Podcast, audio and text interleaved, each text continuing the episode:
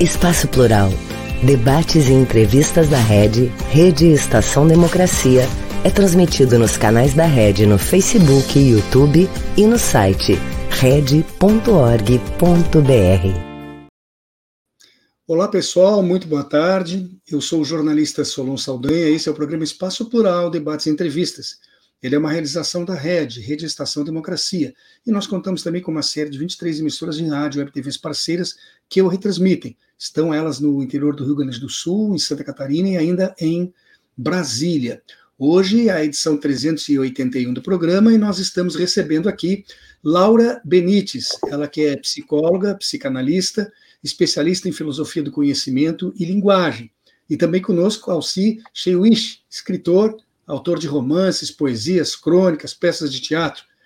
Eu quero agradecer já antecipadamente a presença dos dois e avisar ao nosso público que nós vamos estar aqui conversando sobre a arte de escrever e de declamar, com a possibilidade de, inclusive, de se aprender isso em oficinas. Eu lembro a todos que este programa acontece de segunda a sexta-feira, sempre das duas às três horas da tarde e ao vivo. Mas, se você não puder acompanhar um ou mais desses programas ao longo da semana, por algum compromisso que tenha, pode, a qualquer momento que tenha disponibilidade de tempo, acessar o nosso site, red.org.br. Lá você encontra todos os vídeos, porque os programas ficam gravados e à disposição. Você também encontra os vídeos dos outros programas que compõem a grade da Red e ainda uma série de artigos especialmente escritos para esse espaço. Então, se acostume a fazer isso. Visite o site red.org.br. Antes de iniciarmos, um último pedido meu, dessa vez voltado ao nosso público ouvinte a quem está conosco nas redes sociais também. Por favor, não deixe de registrar o seu like, porque isso é muito importante e nos ajuda no trabalho que realizamos. Seja muito bem-vinda, Laura. Boa tarde.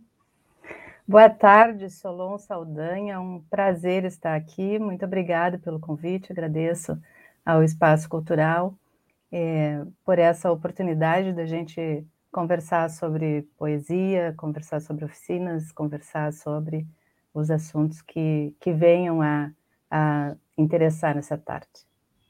É, seja bem-vindo, Chewis. Boa tarde. Tudo bem, Solon? Como é que é, vai?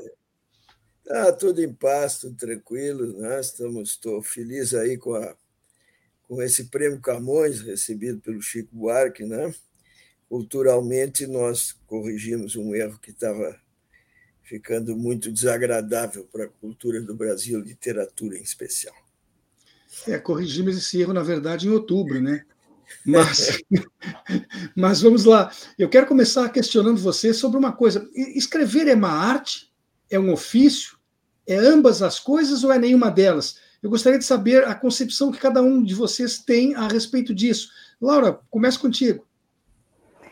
É, eu acho que, que é uma arte. Escrever é uma arte sempre em qualquer dos estilos que a gente tome para a escrita. É, a escrita implica sempre num, em criação. Né? Quando você começa a escrever, a gente, de fato, parte do nada. Né? Então, ela é criação. Ela é criação em, em qualquer dos estilos que ela se propõe, seja num texto é, é, literário, seja num texto acadêmico, seja uh, num texto de, inclusive num texto de, é, de publicidade, né? O texto é sempre a criação, né? Então ele é sempre arte. O texto publicitário, então, se não tiver criatividade, não vende o produto, né? Ele, é, ela é essencial nesse caso. Aliás, né, assim, tem gente que consegue escrever com arte até uma carta, né? Uma carta para namorada ou para um familiar. É Às vezes as pessoas se, se desdobram na qualidade do que, do que escrevem e fica até bonito de se ler. É, nós, nós trabalhamos na oficina de criação literária que chamamos de estilo epistolar. Né? Quer dizer, um conto que às vezes é uma só carta, ou a carta e a resposta. Né? E temos exemplos na literatura universal, Maupassant, por exemplo, deixou trabalhos maravilhosos nisso. E eu concordo com o que a Laura acaba de dizer, né? eu, eu, eu acho que é preciso né, o escritor, embora antigamente ainda separam erradamente em artes, letras e ciências, né? E, o, o, a realidade é que para ser escritora ou escritor, é, praticar a arte da escrita né, é preciso ter um talento nato. Esse aí não adianta, tem que ter. Então, depois, nós conseguimos, através do trabalho, das técnicas, desenvolver esse talento. É esse, essa é a razão de ser das oficinas de criação literária. Agora, por que se diz oficinas? Porque a maneira que se aborda é como um ofício.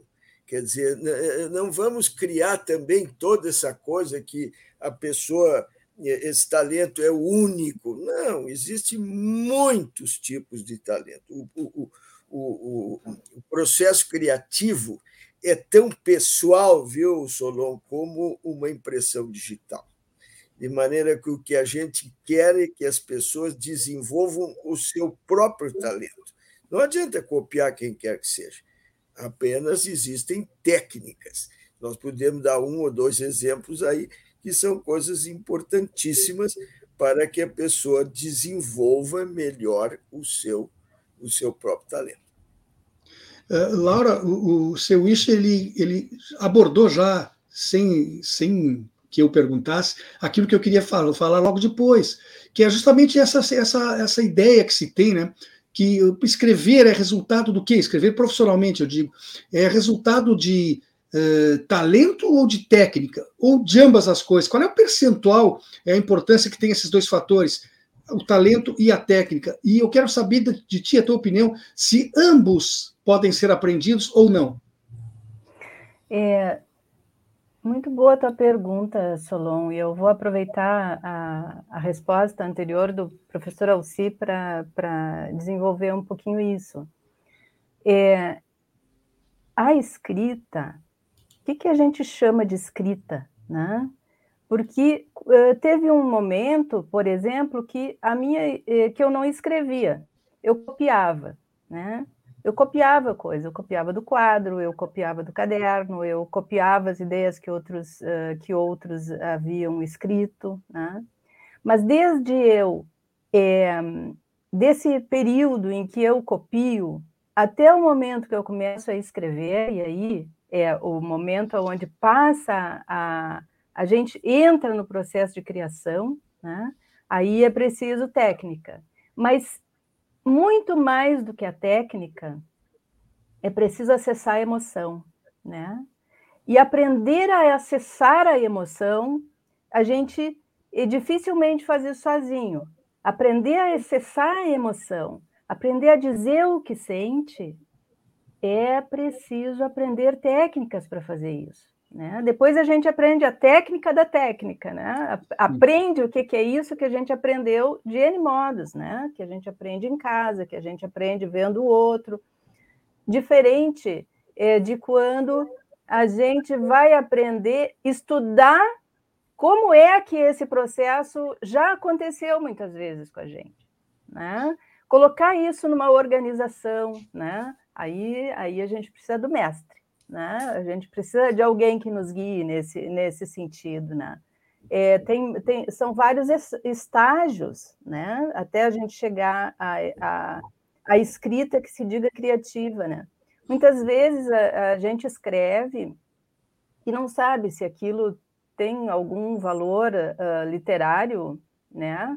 Se ali tem uh, é, criação, né? Se aquilo é só cópia, né? Essa é a hora de que o outro nos leia, que a gente favoreça que o outro nos leia e o outro nos diga muitas vezes, né? Só, é, é, escrever é sempre conversar, né? Mesmo que eu esteja escrevendo sozinha, eu estou sempre conversando com alguém, né? Seja esse outro um alter ego, né? Seja esse outro alguém que eu tenho em mente quando eu estou escrevendo, né? Então é, todas essas coisas que tu citaste entram, entram em jogo, né? Como se fosse um campo de futebol, aí nós teríamos vários jogadores em campo, né? Para que é, aconteça uma escrita. Bom, eu vou aproveitar o teu conhecimento como psicóloga, como psicanalista. Então, vamos lá, vamos ver se eu entendi bem. A técnica é a forma que se dá ao texto, mas o talento, ele também está lá latente, no fundo, e que precisa de alguma técnica para fazer com que ele aflore, né? Seria mais ou menos isso? É, é mais ou mim, menos isso. É, é. Uhum. É, Sim, Wish, pode, pode responder você. Não, não, não. É, é, é, eu, eu, eu concordo com a Laura. Nós já trabalhamos muito juntos e temos muitas afinidades. Essa questão de percentual que tu falaste, que é essa coisa em arte percentual não é muito fácil de colocar, mas eu, eu tenho agora começando o 22 ano de oficinas literárias. Tá? Então, eu tenho 98 livros de alunos publicados. E alunos, livros individuais, livros coletivos, poesia, conto, romance. Tá? Então, é, o, o que, que eu aprendi nesse tempo todo? Primeiro, sem talento não vai. Não vai. A pessoa pode escrever, pode até publicar, mas é que disse a Laura, parece que é copiado, não, não tem originalidade, falta. A pessoa. É, eu, eu imagino, se eu resolvesse tocar um instrumento musical, tá, seria isso. Eu posso tocar o suficiente, mas nunca serei virtuoso. Então, é, esta é a necessidade do talento, que é uma coisa que é incompreensível. Ela está lá no. Quem escreve é, Solon e os telespectadores, ouvintes, quem escreve é o inconsciente. Tá? O consciente só incomoda. Eu digo para os meus alunos: vocês têm que ter um lugar sossegado para escrever, trancar a porta, estar tá em silêncio ter tranquilidade, porque se, é, é, é, existe um fluxo criativo. Este fluxo criativo não pode ser interrompido. Tá? Se ele for interrompido, é, tu vai começar, ele vai começar de novo, não vai ser a mesma coisa. Então, é, não se deve deve-se acreditar no talento, acreditar nesse fluxo, acreditar no inconsciente e não perturbar, não revisar enquanto está escrevendo, só revisar no final. Eu brinco que se tu escrever sapato com C cedilha, mas se escrever a história do, do sapatinho lá do, da Cinderela, tu, não importa, depois na revisão tu acerta a ortografia.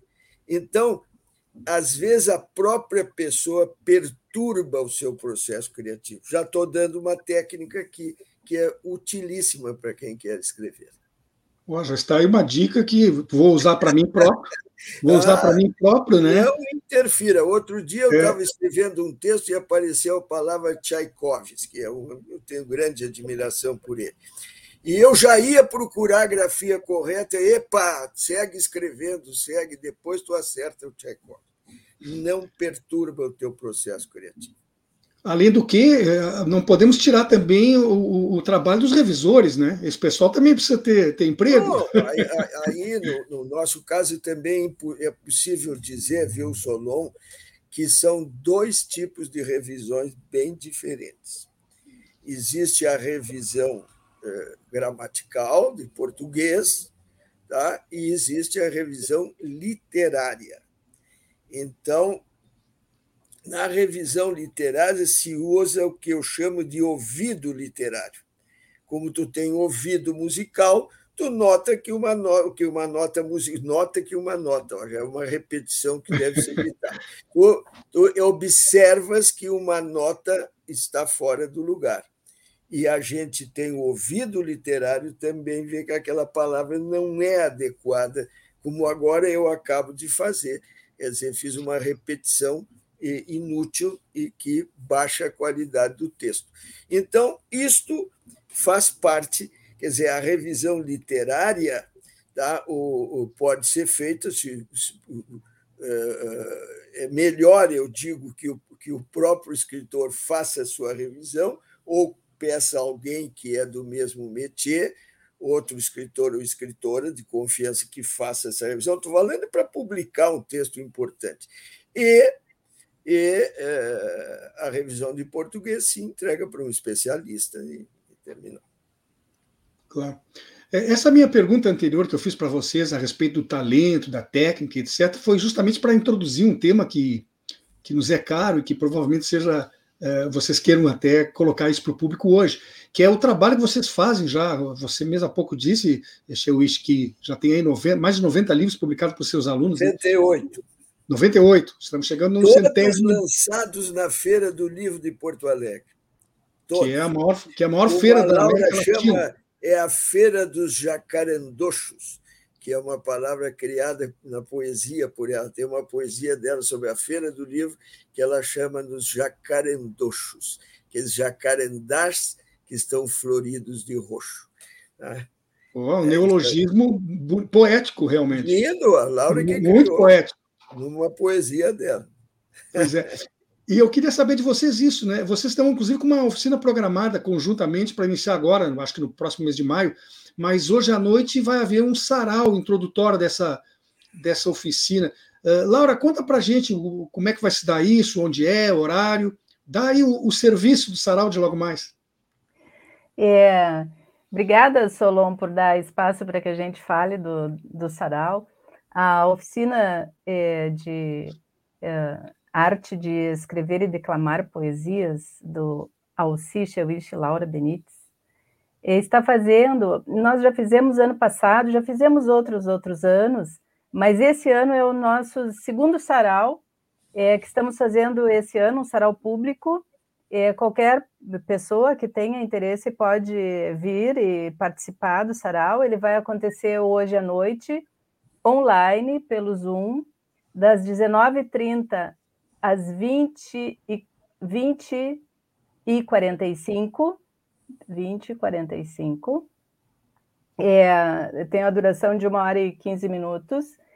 E quem quiser uh, vir estar convidado, basta entrar em contato pelo telefone 51997038175 e se inscrever com a Ana Rilho ou no telefone 51 99327 9434, que a gente envia o link e entra no sarau e prepara um poema e vem dizer um poema ou vem uh, escutar poemas junto com a gente.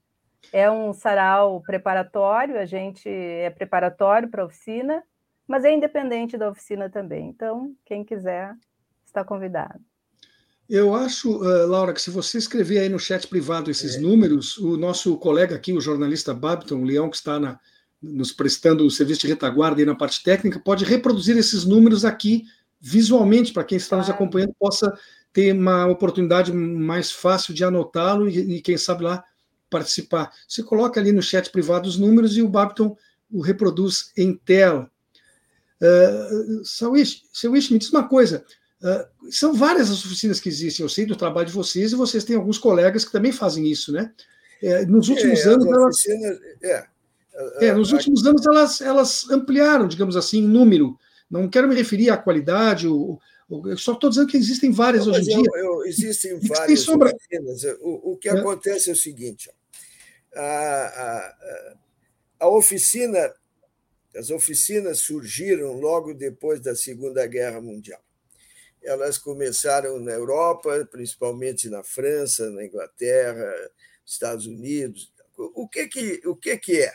é, é, é duas guerras uma mortandade incrível. Né? Eu tenho uma, uma foto do Sartre fardado de soldado, né?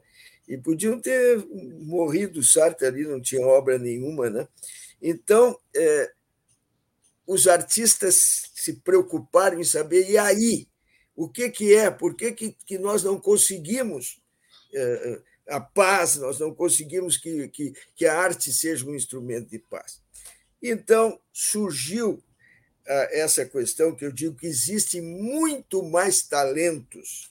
Tá? Vocês que estão me escutando e me vendo nesse momento, pode ter um talento e que não está sendo utilizado. Então, também é responsabilidade daqueles que ganharam experiência que é, possam transmitir, mas não só em nível universitário. A pessoa tem que ir lá fazer vestibular, entrar na universidade, tudo bem, mas quantas pessoas eu já tive? Eu tive uma aluna de 85 anos. uma das melhores alunas que eu tive na, na oficina. Na mesma turma dela, tinha uma de 14 para 15 anos. Olha a diferença entre uma e outra. No entanto, conviveram perfeitamente durante a oficina.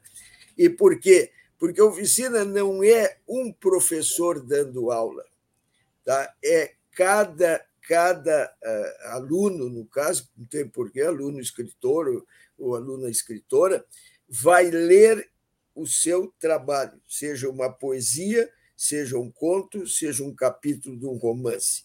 Tá? Vai ler em sala de aula.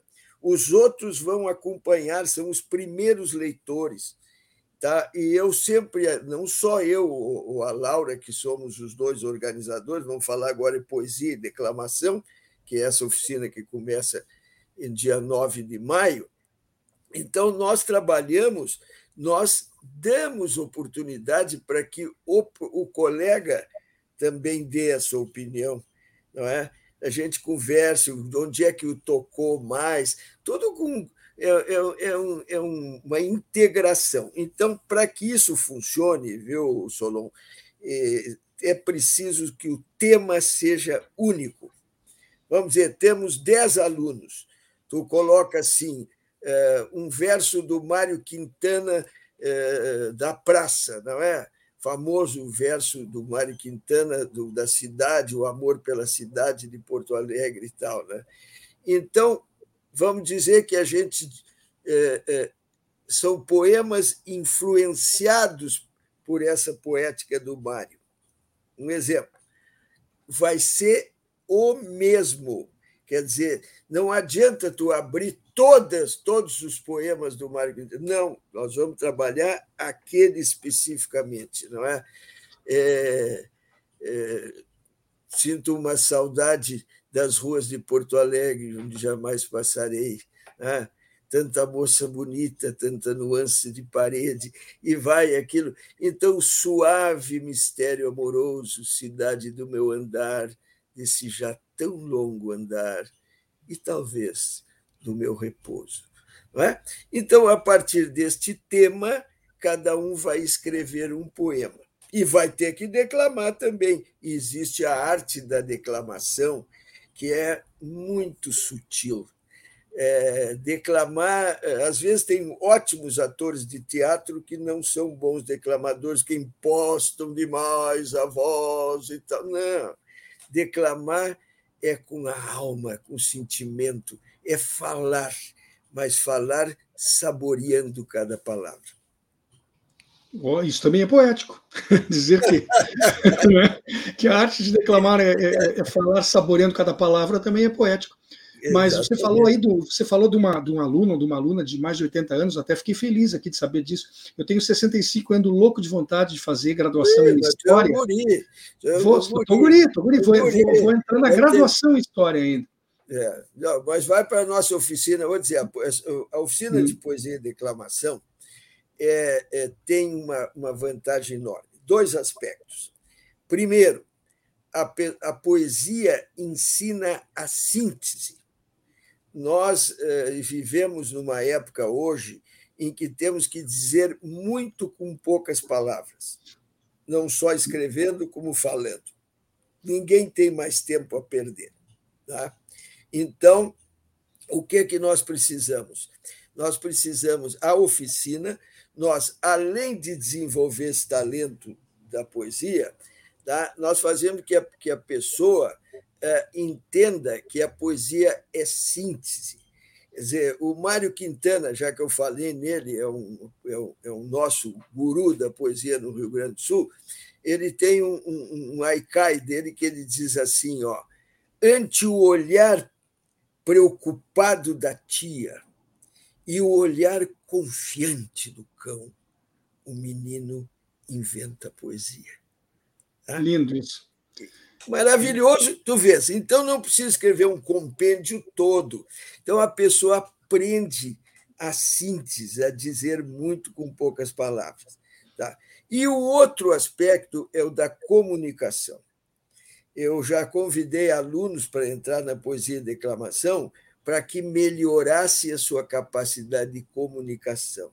Declamar é falar, é dizer com alma.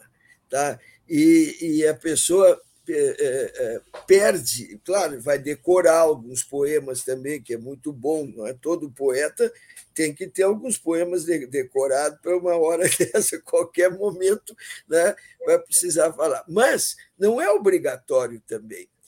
A pessoa pode ler. Agora, a comunicação melhora muito. Melhora muito. Eu tenho exemplos. Eu não cito assim alunos meus, porque tem tantos, né? Mas eu tenho alunos que, depois que fizeram isso, se destacaram em várias atividades da comunicação. Laura, é, é, quando eu comecei a formular a pergunta anterior para o Alci a respeito das, oficinas de escrita criativa, eu queria chegar ao ponto de complementar dizendo uma coisa que agora falo para ti. Uh, de fato, você acredita que já há resultado? Eu comecei a falar das múltiplas oficinas que começaram a surgir uh, aqui no nosso estado, sem saber dessa história que, que, que foi contada também lá tão mais antiga. Mas você acha que já há resultados que possa se perceber que ela aprimorou a qualidade, elas aprimoraram a qualidade da produção literária recente aqui no Rio Grande do Sul? Olha, Solon, eu vou uh, começar minha, minha resposta para ti uh, bem mais miudinha. É, eu vi nas nossas oficinas, eu vi pessoas chegarem com textos assim, muito, muito, é, vamos dizer assim, até infantis, né? Às vezes a pessoa tem já alguma idade, no entanto, o seu texto ainda tem uma característica infantil. E a pessoa começar a trabalhar e começar a escutar o que o outro está escrevendo, e, e, e, na conversa, e daqui a um mês, daqui a dois meses, tu começa a ver a pessoa entrando em contato com.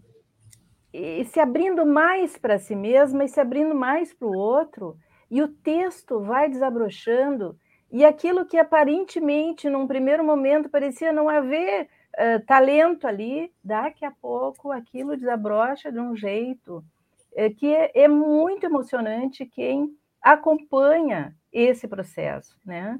E eu tenho tido, assim, a, a, o testemunho de muitas pessoas que passaram por N é, oficinas de escrita, e, e, o Estado aqui é um Estado que tem muitas oficinas, e oficinas de grande qualidade, né?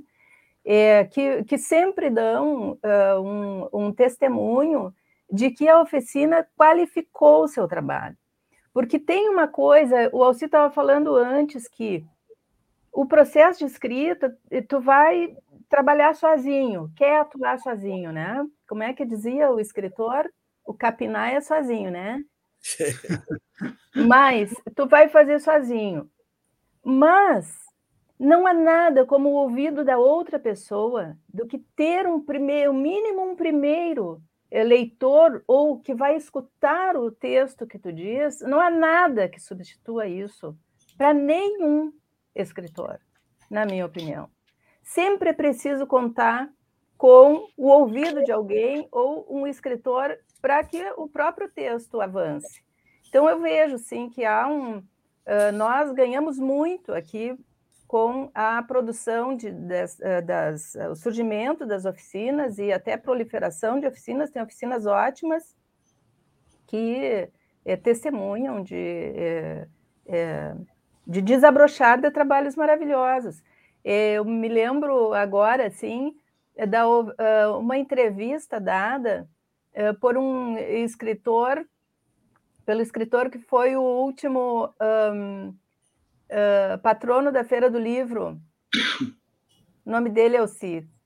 Da agora, da nossa aqui? Isso, isso.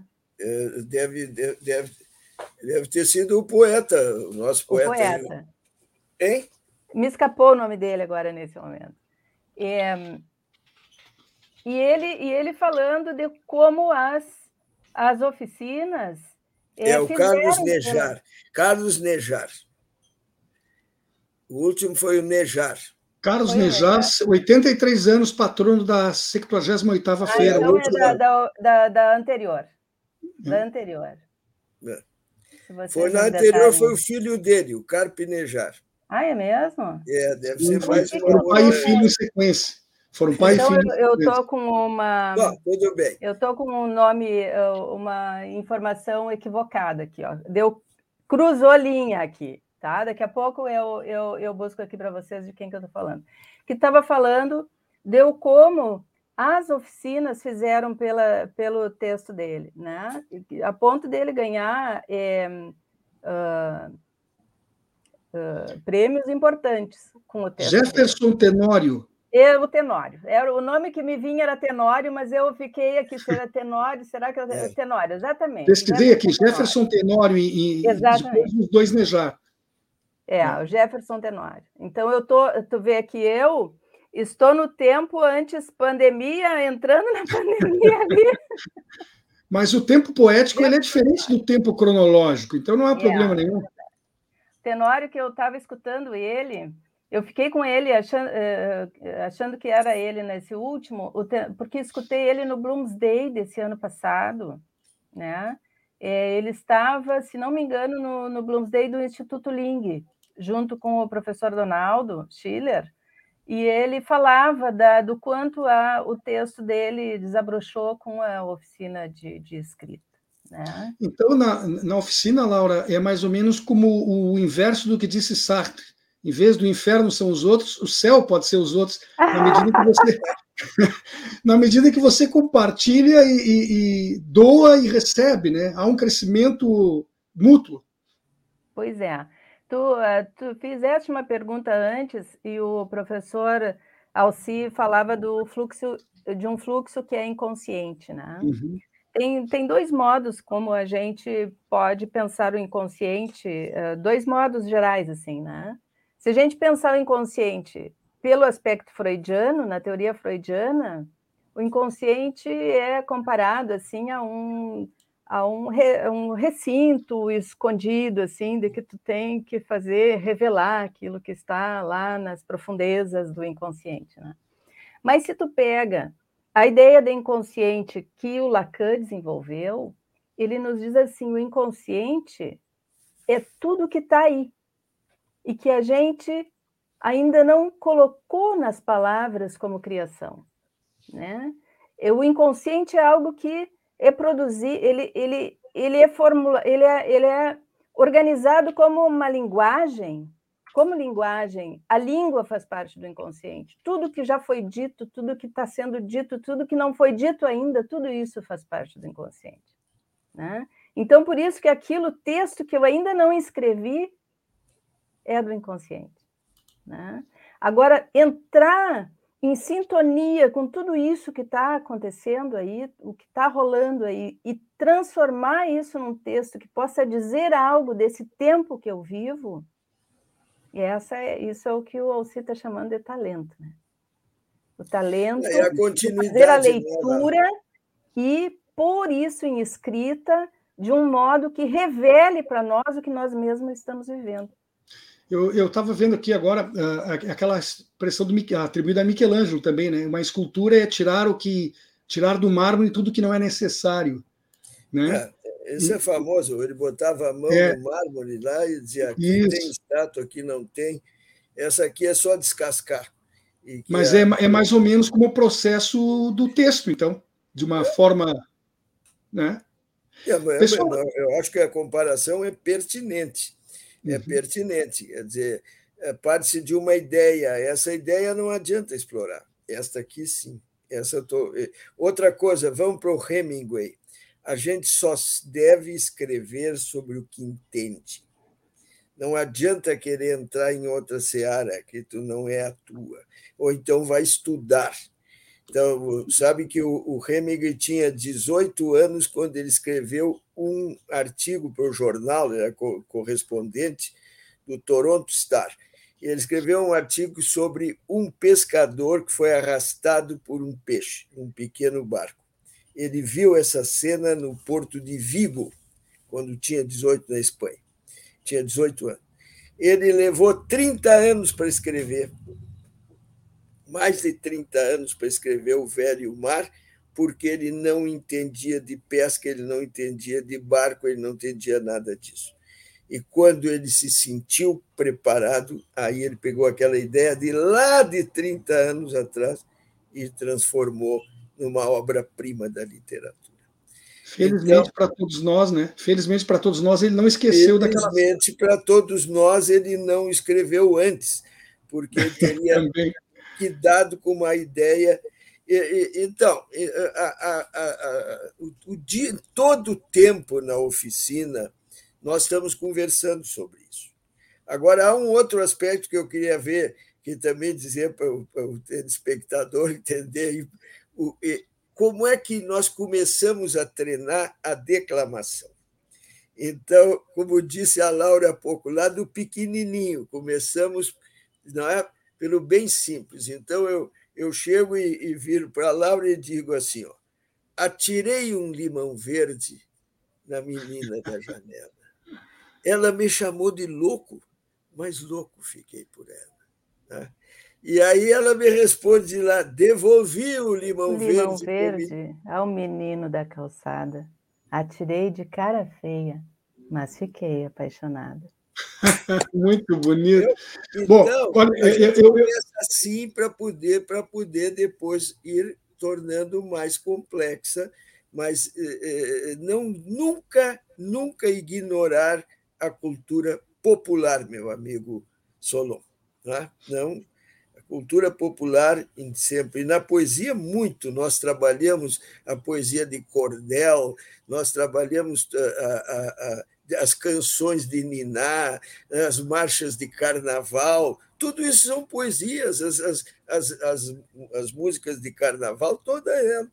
Nós falamos no Chico Buarque, quem levou o Chico Buarque para o Prêmio Camões foram as letras das músicas que ele fez, maravilhosas maravilhosas. Esse, esse que levaram. Inigualáveis. Não é? Então é isso aí. Então nós não podemos desprezar jamais, principalmente na poesia, porque o problema da poesia é esse. Tá? Embora poesia não é comercializável, tem textos lindos sobre isso. A poesia não, não nasceu para ser comercializada, como o amor também, como a arte, tudo isso. Então, ah, não vende, é, não vende mesmo. E daí? Agora, se ela for declamada, for cantada, aí, aí muda de figura completamente. Ela é consumida. Pessoal, nós, nós ultrapassamos aqui o horário que deveria ter tido intervalo, então eu peço só permissão para vocês, menos de dois minutos e nós já estaremos de volta. Tudo bem. Um país sem serviço público, sem concurso público, dependendo de nomeações políticas. Já imaginou? É o que pode acontecer com a aprovação da reforma administrativa. A Durga Sindical, em defesa dos professores e da educação pública e de qualidade. Educar não é somente fazer prédio. Prédio não ensina ninguém. Quem ensina é o professor. O governo tem que entender isso. Na escola nós somos um só. Seja professor, seja funcionário, o reajuste tem que ser igual para todos. Meu básico é 657 reais. O que a gente está pedindo é o mínimo de respeito. É para ter comida no prato. Eu dei a minha vida pela educação. Valorização e respeito. É para os que estão na escola e também para quem já está aposentado. CEPERS, a luta pela educação é de todos nós. Estou falando de uma cooperativa de crédito, conhece? Sei que você movimenta sua conta como no banco, mas não é banco. E tem crédito se eu precisar e para padaria também. Ah, e que o resultado é dividido entre todos. E você pode investir com segurança. Sim, é simples. A Cressol tem tudo isso. Lá, ganhar é para todos. E se eu quiser cooperar? É simples. Vem junto! Cressol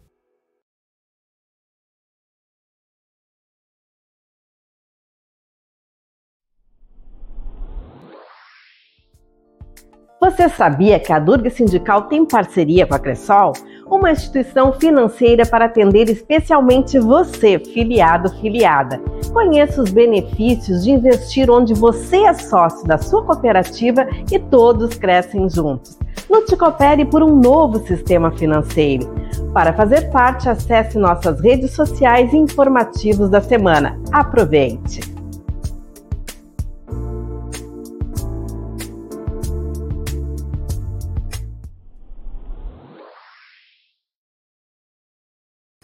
Voltamos com o programa Espaço Plural Debates e Entrevistas. Ele é uma realização da Rede Estação Democracia, a RED, Hoje estão aqui conversando comigo Laura Benites, psicóloga e psicanalista. Ela que é especialista em filosofia do conhecimento e linguagem. E também comigo aqui uh, Alci Shiwish, que é escritor, autor de romances, poesias, crônicas e peças de teatro. Os dois juntos têm aí uma oficina de criação literária né, e de poesia e declamação muito importante, muito interessante. Nós vamos voltar a falar daqui a pouco sobre como fazer para se inscrever nisso.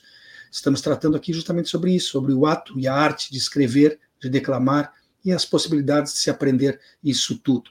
Peço permissão a ambos, antes de continuar com a nossa conversa, ler uma nota que chegou até nós aqui, que é bastante relevante de, um, de uns parceiros. Hoje, às 20 horas, no Old School Pub, acontece o lançamento do livro Crônicas em Tempo de Peste, de Márcio Bernardes. Ele, este é o segundo livro do autor, que é natural de Pelotas e reside em Santa Maria, onde atua como advogado e professor universitário. A obra em questão reúne crônicas publicadas por ele no Diário de Santa Maria nos anos de 2020 e 2021. E eu lembro que o pub fica na Niederauer, uh, Niederauer, Niederauer é o nome da rua, 1613, e que a entrada é gratuita, hoje, 20 horas, repetindo. Uh, Laura, eu sempre ouvi dizer que a arte imita a vida e a literatura, como todos nós concordamos, é uma arte muito nobre, mas não estaria ela hoje em dia com problemas, sofrendo uma concorrência desleal, uma vez que a vida cotidiana, esta assim, tenha se apresentado como uma ficção, como um realismo fantástico? O atual absurdo do mundo, ele não está em alguns momentos suplantando a criatividade literária, Laura? Mas eu creio que sempre foi, né, Solon? A vida é muito mais surpreendente. Tem coisas da, que se tu fosse contar, ficaria, não teria verossimilhança, né? Ninguém, as pessoas diriam isso, e não, não, não dá para contar uma coisa que ninguém acreditaria, né? A vida certamente ela suplanta, ela é, vai muito além de toda a nossa imaginação sempre, né? Ela, a vida é a vida é criação, né? A vida é surpresa. O outro não é como a gente imagina que ele é. Né? A gente não é quem a gente imagina que é. A gente vai sabendo quem a gente é depois que a gente viveu, né? depois que a gente já fez, depois que a gente já pensou, depois que a gente já disse. Né? Então, eh, nós sempre estamos, de certo modo, atrasados em relação a nós mesmos e ao, e ao mundo. Né? É, muitas vezes nós nos perguntamos, mas onde é que isso estava que a gente não viu, né? Como assim que isso aqui estava se, se montando e a gente não percebeu, né? É, porque a gente olha para o outro e muitas vezes a gente, a gente se engana, a gente se engana porque olha para o outro e pensa que o outro é aquilo que a gente que a gente é, projeta uh, no outro, para que o outro seja, né? Então, uh, só que não, né? Se, os cães não se enganam, né? Os cães. é verdade. O, o teu cão olha para ti, não se engana, ele vem e, e, e para ele tá tudo bem, abana o rabinho. É. Se tu fez alguma coisa que ele não gostou, ele fica de cantinho e tal. Mas os humanos não são assim, né? Os Mas humanos... os cães os cães às vezes não gostam de uma pessoa querem morder, né? E não se sabe nem a razão. Yeah, eles simplesmente yeah. não simpatizam alguma coisa que eles percebem que está fugindo da nossa capacidade de percepção. Certo, né? Mas uh, nós nos enganamos, né, Solon? A gente, o cão, ainda quando ele estranha alguém, ele também não se engana. É ele verdade. percebe alguma coisa e reage àquilo. Nós nos enganamos, né? Nós não percebemos perigos nós vemos perigos onde não tem, né? Às vezes o perigo está na, na nossa cara, né? E, e, e o, a pessoa ao lado nos diz assim, mas tu não está enxergando que perigo que é isso, que é essa uhum. pessoa e tal, e a gente, e a gente não, a gente nega, né? A gente, a gente tem muitos recursos, né? Tem muitos recursos. Então a vida, ela sempre é muito mais, muito mais surpreendente, né? A literatura, ela por mais fantástica que seja, ela está dentro, está é, dentro de, de, de, é, de, método, de regra, de, de, de sistemas, né? A literatura não é uma coisa é, que caiba tudo nela, né? Há estilos, há, há regramentos, né? Mas, dentro daquele estilo, dentro daquelas regras, tá, o céu é o limite, né? Mas jamais ela vai suplantar a vida. Uh, Alci, uh, mudou muita coisa na literatura com, o, de certa forma, a substituição que está acontecendo gradualmente, mas está do livro de papel, do livro impresso, para a leitura tecnológica que nos permite as redes sociais, que nos permite a, a internet. Mudou alguma coisa na literatura em função dessa mudança de, de, de meio pelo qual se acessa ela? Bom, o livro também se adaptou a isso, não é? Se nós considerarmos, eu acabei de falar no Velho Mar. O Velho Mar é um livro de 100 páginas. Quer dizer, uma das façanhas do Hemingway foi essa. Nós tivemos um precursor disso aqui, que foi Os Ratos, do Dionério Machado, uhum. que também é um livro de 100, 100, cento e poucas páginas. E que foi que ganhou o prêmio Machado de Assis em 35, acredito que ele deve ter sido publicado em 34. Quer dizer, então, até ali nós estamos com aqueles livros imensos eu digo, por exemplo, que o, o, o Vitor Hugo, que ele, ele, ele era um genial em tudo que ele fazia, ele não ia escrever Os Miseráveis hoje com 1.200 páginas. Ele, ele ia fazer um livro que fosse adequado ao leitor atual. Então, aí nós vamos chegar num ponto que, que é o fundamental. Por exemplo, hoje eu recebi da, da editora eh, não vou fazer publicidade dos meus livros, duas edições novas de dois livros meus. Tá? Então, o que significa? Que esgotaram as edições anteriores desses dois livros. Por que, que elas esgotaram? Porque alguém leu. Alguém que adquiriu está lendo, certamente. Claro. Então, continuamos vendendo livros. A Feira de Porto Alegre vendeu aí 250, 300 mil livros em duas semanas. Quer dizer, continuamos vendendo livros, é, comercializando livros tradicionais. Mas, para o escritor, não importa a maneira que o leitor vai ler. Interessa que o que é mais cômodo, o que o leitor prefere. Tá? A maneira de escrever o livro é a mesma. O que está acontecendo hoje? Nós temos que criar imagens rapidamente na cabeça do leitor. Existem técnicas para isso. Para tu criar uma imagem rápida, Solon, tu não pode escrever uma frase enorme. As frases têm que ser muito mais curtas, muito mais objetivas, já o Hemingway tinha medo dos adjetivos, cada vez nós temos que ter mais medo dos adjetivos. Excesso de adjetivo engorda o texto de uma maneira que o prejudique. Eu agora nem vou mais falar engorda o texto, porque eu gostei tanto do filme da baleia que já não, não vou. É, é, é, mas é, é, é, prejudica Quer dizer, porque não cria rapidamente na cabeça do leitor mas, mas então, as imagens que ele está acostumado a receber através do cinema, da televisão, do seu próprio telefone celular. Então, Mas, Alci, eh, eh, se tu me permite, se tu me permite a visão que deste em função do filme A Baleia, permitir que o texto engorde um pouquinho ainda vai lá. O que não pode é ter uma obesidade mórbida. É mais não, ou menos isso? Pode. Não pode. Não pode. Eu vou dizer rapidamente, porque eu, gosto de citar o mestre, quando se fala em mestres. Né? Eu tive muitos professores, mas mestres eu tive poucos. Então, Mozart Pereira Soares, que eu não sei se chegasse a conhecer. Este Sim, foi um é. mestre, né? tanto da cultura nossa rio-grandense como universal. Tá? E, e quando eu comecei a escrever, ele, vocês estavam falando em cães aí, eu sou formado em veterinária, é a minha profissão que eu, que eu, que eu tirei na, na URGS. E ele era meu professor na faculdade veterinária e era um escritor magnífico. Bom, e aí, é, essa, é, o professor o professor Mozart, um dia eu entreguei um conto meu para ele, que eu queria entrar num concurso. Dê uma olhada, mestre, se esse conto tem condições. Aí ele olhou, deu uma linha e diz assim: tira a gordura desse conto. Tá bem. Eu já tratei de me retirar, e, mas espera um pouquinho aí. Aproveita e tira a carne também. Mas como, mestre? Então vai ficar só o osso.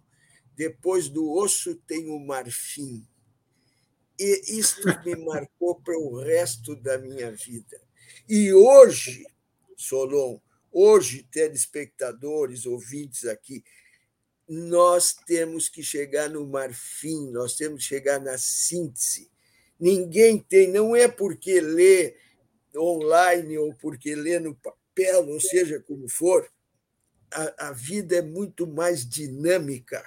E nós temos, nós não, não, não te, nós precisamos que o leitor se apegue a isso. Então, o que eu digo, eu tenho, eu, eu quando escrevo, eu escrevo para o meu leitor e para o meu leitor de, de hoje, agora, que ele, que ele não consiga soltar o texto. E eu digo para os meus alunos a mesma coisa. Tá? Quando nós trabalhamos, a Laura e eu trabalhamos assim na poesia. Tá? É, é, é para ser lida e ser declamada. Então, tem que saber respeitar e conquistar a única majestade que eu tenho agora é Sua Majestade, o leitor. Laura, a oficina de vocês ela é presencial, é online ou é mista? Como é que funciona? Ela é online. A nossa oficina funciona nas terças-feiras, das 19 às 21 horas, online, síncrono. Estamos eu e o Alci sempre presentes em todas as aulas é, pelo Zoom. Né? Então, os, as pessoas que se inscrevem toda semana recebem o link da aula da semana e é, entram e também é, presencial. As aulas muitas vezes são gravadas para que o, quem eventualmente não é, falte num dia possa assistir a aula num outro momento. E todas as aulas, cada aula tem um assunto uh, diferente, as aulas são montadas, o, uh, o aluno recebe, uh, recebe uma, uma. É, cada aula, o aluno recebe uma apostila da aula. Não vou nem te dizer que é, que é a, a aula escrita, é uma apostila, são muitas páginas é, contendo muito material. A gente trabalha todo aquele material durante, durante cada aula. Se trabalha muito a declamação, porque a declamação da poesia ajuda a pessoa a abrir a mente dela, abrir o corpo dela, se abrir para para as letras, se abrir para as palavras, né? Então, é, a declamação é um ponto importantíssimo, assim, o Alci sempre está é, incentivando muito que todo mundo é, invista na declamação, ela é a declama... ele, ele sempre diz para gente, né? Poesia é escrita para ser lida, né? Para ser declamada, né? A poesia dentro de um livro na estante, ela está morta. Então a gente precisa dar vida para ela é pela voz, né? A voz é esse veículo, né? E o veículo do inconsciente, é veículo da vida, né? Veículo da poesia. Mas, Laura de Deus, tu falou em apostila, agora veio na minha memória, sei lá porquê, e veio de muito no passado. Comecei a me lembrar do mimeógrafo. Mimeógrafo! a gente, pô, eu, eu, meu cabelo branco aqui é pouco cabelo, mas é branco.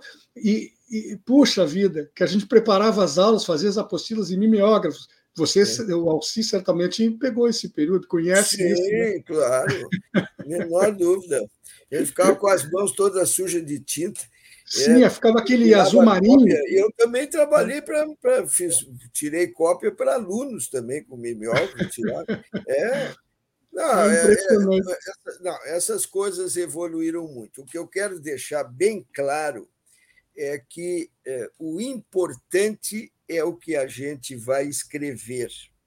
Tá? Não precisa ficar preocupado com a maneira que o leitor vai ler. Se o leitor vai ler no papel, se vai ler online, se não é, é, é isso é uma questão. O leitor vai escolher como ele quiser.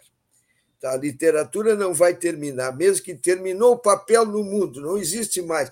Não, não vai terminar Tu sabe quando é que começou a literatura? Eu, eu digo que eu digo sempre para os meus alunos, quando forem à França, vão ao sul na Gruta de Lascaux e vocês vão ver as pinturas rupestres de 20, 25 mil, 30 mil anos atrás. Então, não existia a palavra escrita, tinham que contar as histórias. Olha, ontem nós, nós tivemos uma luta terrível com um mamute. Vai lá e está pintado. Ali ah, passou por nós um bando de bisões estão lá pintados na parede das cavernas. Então, assim, para mim, começou a literatura gêmea da pintura. Então, eh, nós não importa se é lá na parede da gruta, se é no papiro, se é no pergaminho, se é no papel, se é online, seja como for, ou projeção mental, que talvez venha daqui a pouco, então aquilo se projeta dentro da tua mente, Agora, o que importa é que nós temos que escrever. Outra coisa, eu estava vendo a publicidade aí da universidade pública. Também a, a, a, o poeta espanhol tá, Hernández, que escreveu assim: ó, Maldigo la poesia concebida como um lujo cultural por los neutrales. Maldigo la poesia de los que no toman partido partido hasta mancharse. Quer dizer, nós temos que ter, na nossa arte, nós temos que acreditar nas ideias, nós temos que lutar por elas. Tá? Eu, eu fico muito feliz de estar aqui nesse canal, nessa companhia, porque eu acredito plenamente que para chegar o máximo possível de igualdade de oportunidade, um dos caminhos mais importantes é este: é a, o ensino, a cultura, a literatura endereçada exatamente para a paz, a união dos povos, o respeito às, às desigualdades, né? não ter jamais nenhum preconceito, nem de raça, nem de sexo, nem de nada. E isto nós trabalhamos também dentro das nossas oficinas. Viva a diversidade e abaixo a desigualdade. Né? É, exatamente. Laura, já que estamos quase encerrando aqui o nosso tempo e, e o Alcide, de certa forma, abriu quase que uma visão política da necessidade da arte, da literatura, eu quero te fazer uma perguntinha um pouco mais capciosa. Nós tivemos recentemente um presidente da República que se orgulhava de não ter lido livro nenhum, ou quase nenhum, durante toda a vida dele. Uh, isso não explicaria muita coisa do que se viu, do que se viveu no país nos últimos tempos? Pois é, né, Solon? O que, que a gente vai dizer? Né? Há, um, há, um, há projetos no mundo, há projetos de poder, né? Há projetos de poder que trazem no seu bojo o incentivo à cultura, o crescimento e as igualdades. Há projetos de poder que é, a, a, aos quais não interessa que a, haja cultura, que, que muitas pessoas eh, se desenvolvam, que, que são mais é, uh, mais centrados, vamos dizer assim, para privilégios, para que haja privilégios, eles precisam ser para alguns, senão ele não é privilégio, né? É, então, acho que tem essa, essa, é, essa diferença nesses uh, projetos que a gente vê no mundo inteiro, né? No mundo inteiro. É, alguns projetos de poder que queimaram livros, né? e outros que incentivam o livro. Né? Eu acho que é, são modos de ver o mundo né? que a gente, a gente se, se posiciona aí a favor do livro, né? a gente quer o livro, a gente, a gente quer que, uh, que o amor uh, se espraie, né? para usar uma expressão do Olívio. Né? A gente quer que o amor se espraie, a gente quer que o, a, a, situação de bem-estar eh, se espraie, né? que o maior número de pessoas possível possa é, é, celebrar das riquezas que a vida presente, possível, traga a cada um, né? Que a gente possa fazer parte, né, celebrar junto da riqueza que a nossa cidade, que o nosso bairro, que uh, o nosso estado, que o nosso país, que esse mundo produza, né? A gente quer estar junto, né? E estar junto passa sempre por, pela, pela liberdade de se exercer a palavra, seja ela falada, seja ela escrita, né? seja ela desenhada. Né? Acho que vai por aí, Salom. Olha, e com essa celebração, então, nós vamos chegando ao final do programa, porque a horinha passa rápido quando o assunto é bom. Realmente vamos celebrar a literatura, a música, teatro, todas as expressões artísticas, né? e vamos celebrar principalmente a vida.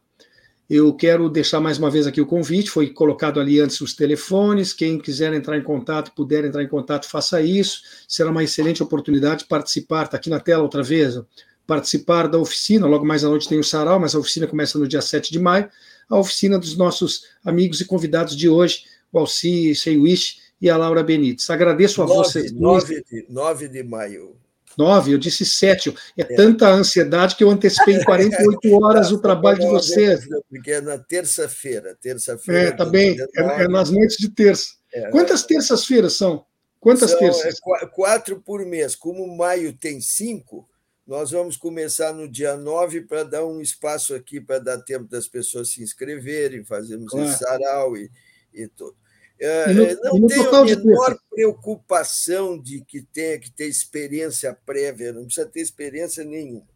Basta que tenha. Agora, tem que levar a sério. Tem que ser uma aula por semana de duas horas e durante a semana tem que escrever o seu poema e essas tem que se, tem que se cumprir rigorosamente. Tá? Então, só isso, mais. O módulo vão ser três meses. São três meses, três meses. 12 encontros, então. Doze encontros de terças-feiras, três meses. Perfeito. Mais uma vez, muito obrigado pela presença de vocês. Nosso programa, como eu disse antes, está chegando ao final. Os convidados de hoje foram Laura Benites, psicóloga e psicanalista, especialista em filosofia do conhecimento e linguagem. E também Alci Wish, escritor, autor de romances, poesia, crônica, peças de teatro, pessoa que que já outra ocasião nos prestigiou aqui no programa. Muito obrigado a vocês. Estivemos conversando aqui a respeito da arte de escrever e de declamar, com a possibilidade de se aprender isso, inclusive, em oficinas. Antes de encerrar, eu quero convidar ainda quem esteja aqui conosco, nos prestigiando com a audiência, para que adquira o hábito de regularmente visitar o site da Red, red.org.br. Isso é muito importante para a continuidade do trabalho da Rede Estação Democracia. Concluo deixando também Uh, o meu muito obrigado a quem esteve no, conosco até esse momento na audiência e reitero o convite para que retorne amanhã às duas horas da tarde, porque eu com certeza estarei aqui esperando por vocês. Até lá. Espaço Plural é exibido pelas redes sociais dos seguintes parceiros: CUT RS, Rede Soberania, Rádio Com Pelotas, O Coletivo, Rádio Ferrabras FM de Sapiranga Coalizão do Movimento contra a Discriminação Social, Coletivo Pão com Ovo, Jornal Brasil Popular e TV Caxias em sua página no Facebook e pelo canal 14 da NET Claro, Jornal Já Porto Alegre, Portal Litoral Norte RS e Terra Livre Rádio Web de Ulha Negra, Passo de Torres TV, para Desporto TV e Paideia TV em seus canais no YouTube.